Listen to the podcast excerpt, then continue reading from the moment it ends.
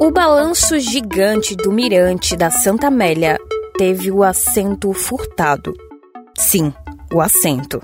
Nesta semana viralizou um vídeo que mostra apenas a estrutura do local e as cordas que seguravam o objeto. Por meio de nota oficial, a prefeitura informou que estava ciente do caso e que iria substituir o material do ponto instagramável. Até o momento, os suspeitos ainda não foram identificados e a peça não foi localizada. Além disso, não está claro na nota o dia em que aconteceu. E por falar em monumentos gigantes, os moradores da Ponta Verde, na região da Praça do Skate, foram pegos de surpresa nesta semana. Bom, isso porque a prefeitura instalou um skate gigante, de 8 metros de comprimento por 2 metros de largura. A ação foi feita a pedido do prefeito JHC, que quis levar à praça um equipamento que enaltecesse a identidade do local e valorizasse o esporte. E sim, este monumento conta com uma rampa de acessibilidade para que as pessoas subam e tirem fotos. Eu sou João Arthur Sampaio.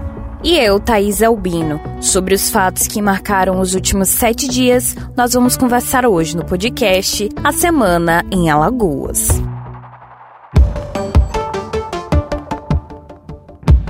As fortes chuvas que estavam previstas para o último final de semana caíram ao longo desta semana e deixaram estragos em todo o estado. De acordo com o levantamento da Defesa Civil Estadual da última quinta-feira, foram mais de 3 mil pessoas desabrigadas ou desalojadas. A situação mais crítica é a de São Miguel dos Campos, onde a cheia do rio deixou 525 pessoas desabrigadas e 432 desalojadas. Um trabalhador rural desapareceu na enchente. José Francisco Bezerra, de 48 anos, saiu da residência e conseguiu deixar a mulher em um local seguro, no entanto, foi levado pela correnteza quando retornou para salvar o animal da família e recuperar documentos. Diante disso, o prefeito da cidade, George Clemente, anunciou o cancelamento dos festejos de São João. De acordo com o gestor, é a pior enchente dos últimos 40 anos no município. Foram mulheres, homens e crianças que nas últimas horas deixaram suas casas e foram para abrigos fornecido pela prefeitura ou para a casa de parentes.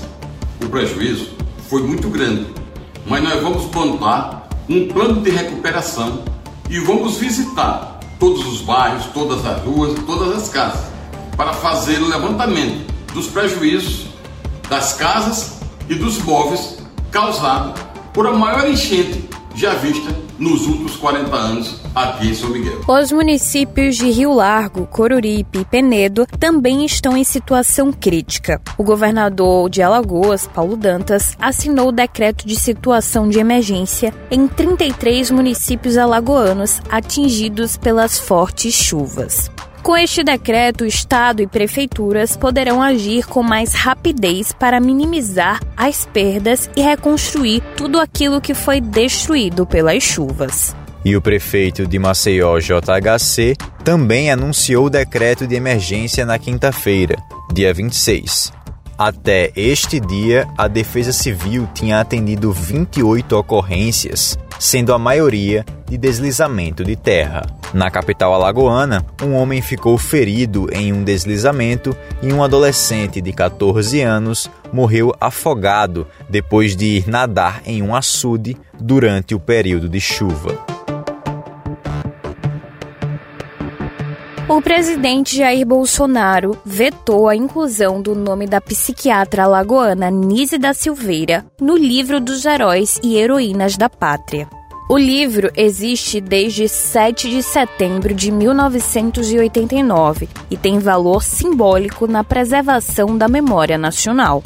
A pedido da deputada federal Jandira Fegali, do PCdoB do Rio de Janeiro, o Senado havia aprovado em abril a inscrição da falecida médica, que é conhecida por ter revolucionado o tratamento de transtornos mentais.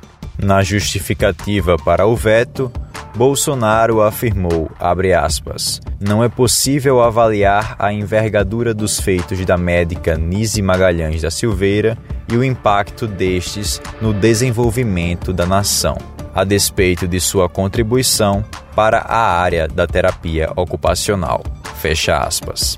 O veto de Bolsonaro foi publicado no Diário Oficial da União da quarta-feira e foi criticado pela comunidade médica por figuras como Chico Sá e políticos como o pré-candidato à presidência pelo PDT Ciro Gomes, Manuela Dávila e o senador Randolph Rodrigues. Em Alagoas, o veto repercutiu na Assembleia Legislativa com críticas dos deputados Lobão e Ronaldo Medeiros, do MDB e do PT, respectivamente. Quem trouxe o assunto foi o deputado Francisco Tenório, do Progressistas. O parlamentar disse que não entendeu a atitude de Jair Bolsonaro, logo após Alagoas ter concedido a ele o título de cidadão honorário. Abre aspas, fiquei sem entender. Parece até que tem algo contra Alagoas. 22 municípios de Alagoas viraram alvo de representação do Ministério Público de Contas pelo descumprimento das metas do Plano Nacional de Educação, o PNE. Foi concluído que nenhum deles apresentou informações e documentos coerentes com a esperada evolução progressiva das metas do PNE, que rege o período de 2014 a 2024.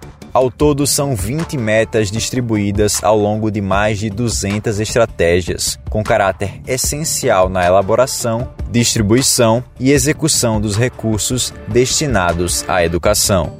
As representações protocoladas são dos municípios de Barra de São Miguel, Belo Monte, Campo Alegre, Coruripe, Dois Riachos, Feliz Deserto, Jacaré dos Homens, Jequiá da Praia, Junqueiro, Maravilha, Monteirópolis, Olho d'Água das Flores, Olivença, Palestina, Pão de Açúcar, Piaçabuçu, Roteiro, Santana do Ipanema, São José da Tapera, São Miguel dos Campos, Teotônio Vilela e União dos Palmares.